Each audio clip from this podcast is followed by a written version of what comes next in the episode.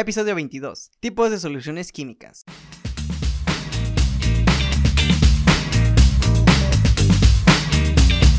Química con Hey, ¿qué onda amigas y amigos? Bienvenidas y bienvenidos a un nuevo episodio aquí en su podcast favorito, Química con Verap. Y bueno, como siempre, yo soy Sergio Verap y estoy muy contento de estar aquí en básicamente otro martes con un episodio nuevo. Espero que se encuentren de lo mejor absolutamente todas las personas que me escuchan desde donde sea que me estés escuchando, llámese YouTube, Spotify o cualquier plataforma de tu preferencia. Y bueno, te agradezco mucho por escuchar este podcast. Y bueno, si apenas vienes llegando, pues espero que te quedes, dale a seguir al podcast. Y recuerda que cada martes a las 7 pm habrá un episodio.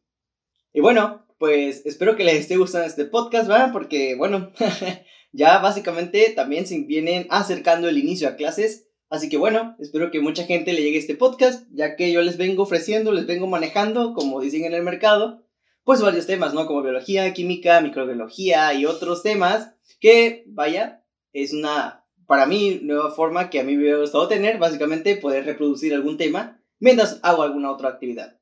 Y bueno, como ya escucharon, hoy hablaremos acerca de los tipos de soluciones. Y bueno, yo sé que tú que me estás escuchando has preparado alguna solución, créeme, a lo mejor inconscientemente, pero lo has hecho. Básicamente puede ir desde un café hasta pues ya soluciones químicas pues que se preparan en el laboratorio, ¿no? Con básicamente materiales un poco más extraños de los que tenemos acostumbramos a tener pues básicamente en la cocina, porque no es lo mismo prepararte un café que una solución de permanganato de potasio, ¿va? No, no es lo mismo, pero Vaya que hay una gran relación. Y bueno, tal vez te preguntas, ¿por qué hay una relación entre una cosa y la otra si es muy diferente? Ok, en su composición, sí, obviamente. Pero bueno, básicamente las soluciones constan de dos principales componentes que son sumamente importantes, el soluto y el solvente. Y bueno, para que me entiendas de mejor manera, el soluto es aquel que se va a disolver o disociar en el solvente.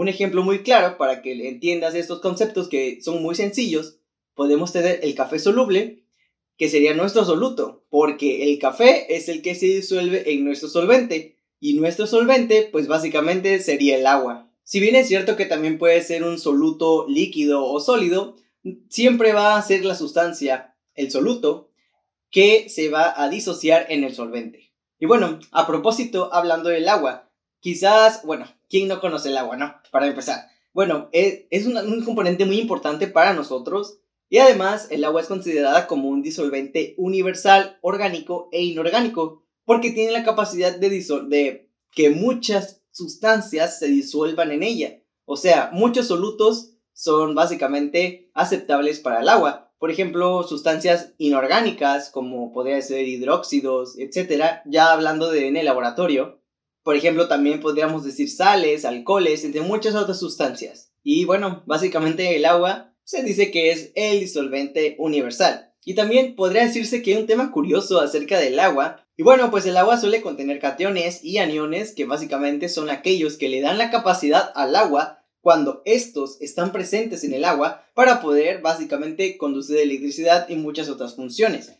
Si el agua no tuviera estos, se podría decir teóricamente que no podría conducir la electricidad, debido a que es a la presencia de estos componentes que el agua puede conducir electricidad. Y bueno, pero obviamente eh, se obtiene, por ejemplo, agua estilada o desionizada cuando por procesos químicos se le extraen esos iones y esos cationes.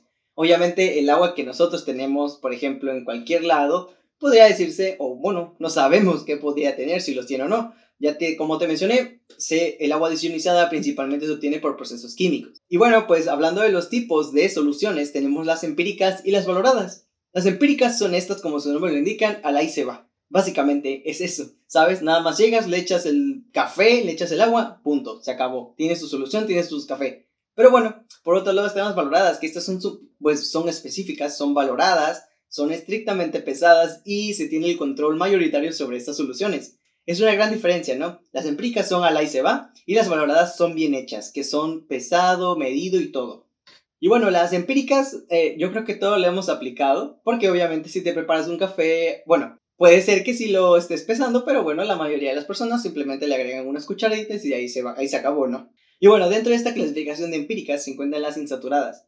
Las insaturadas básicamente se refiere a que pues no se van a saturar, ¿no?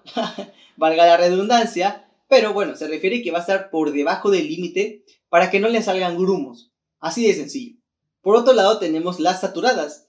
Bueno, aquí hay un límite de saturación, ¿no? Y bueno, en estas saturadas se encuentran básicamente al nivel máximo. Quiere decir que en este nivel máximo vas a tener las mismas moléculas de soluto que solvente. Se puede decir que están llenas, ocupadas todas las moléculas unas con las otras.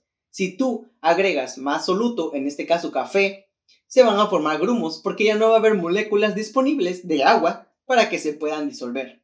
Y bueno, esto nos da lugar a una, un tipo más debido a que son las sobresaturadas. Y bueno, ¿qué quiere decir esto? Que rebasaste el, básicamente el límite de, de solubilidad y quiere decir que ya cuando tú agregas más café, ya no va a haber moléculas de agua disponibles para disolverlas y por tanto se generan los grumos.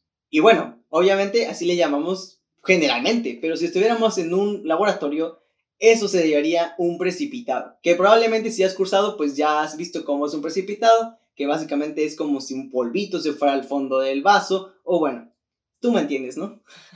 Lo cual nos indicaría que es una solución sobresaturada porque hay más moléculas del café que de agua. Y bueno, aquí de hecho hay un punto muy importante, debido a que el calentamiento juega un papel muy importante en este tipo de soluciones, por ejemplo, sobresaturadas o saturadas, porque en dado caso de que tengas precipitado, etc., existe un método, podría decirse, que puedes realizar, es el calentamiento. El calentamiento va a generar mayor interacción de moléculas y bueno, podría hacer que haya una mayor solubilidad y quiere decir que más moléculas de agua van a interactuar con las del café y van a poder disolverlo más, a, a comparación de que si lo haces a temperatura ambiente. Pero bueno, esto no te va a garantizar que tengas, que lo puedas disolver todo, si bien es cierto, va a disolver en una mayor cantidad. Pero si te encuentras en esa situación, pues obviamente vas a tener que agregarle más agua forzosamente para eliminar los grumos. Y bueno, finalmente tenemos las valoradas. Como te menciono, estas son muy muy definidas. Y bueno, pues como son cantidades definidas, se clasifican, podría decirse, o tipos de soluciones valoradas. Son las elementales, son estas que se obtienen a partir de compuestos y básicamente son sustancias de un, de un elemento en específico. Y bueno, finalmente el último tipo son las iónicas, que se forman básicamente por enlaces iónicos de cationes y aniones. Y bueno, pues con esto vamos a finalizar el episodio del día de hoy. Espero que te haya gustado, que bueno, me hayas escuchado hasta este momento, si es que lo hiciste. Y bueno, te agradezco mucho por haber escuchado un episodio más, por darte la vuelta por acá. Recuerda que, bueno, últimamente la verdad no he subido video a YouTube, pero bueno, estoy trabajando en eso, ya me voy a poner las pilas yo creo que el día de mañana ya voy a tener video nuevo en el canal. Y bueno, también me pregunto qué tema les gustaría para la siguiente semana, el próximo martes. Voy a poner la encuesta en YouTube desde el día de hoy, así que bueno, si tú quieres ir a votar por el tema, puedes comentarlo en la sección de comunidad de mi canal. Así que bueno, espero que vayas y alguien comente, porque casi nunca nadie comenta, quizá.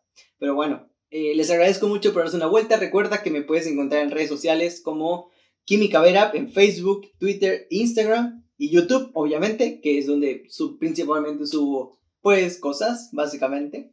Así que nada, nos vemos en otro episodio el próximo martes. Chao, chao y cuídate.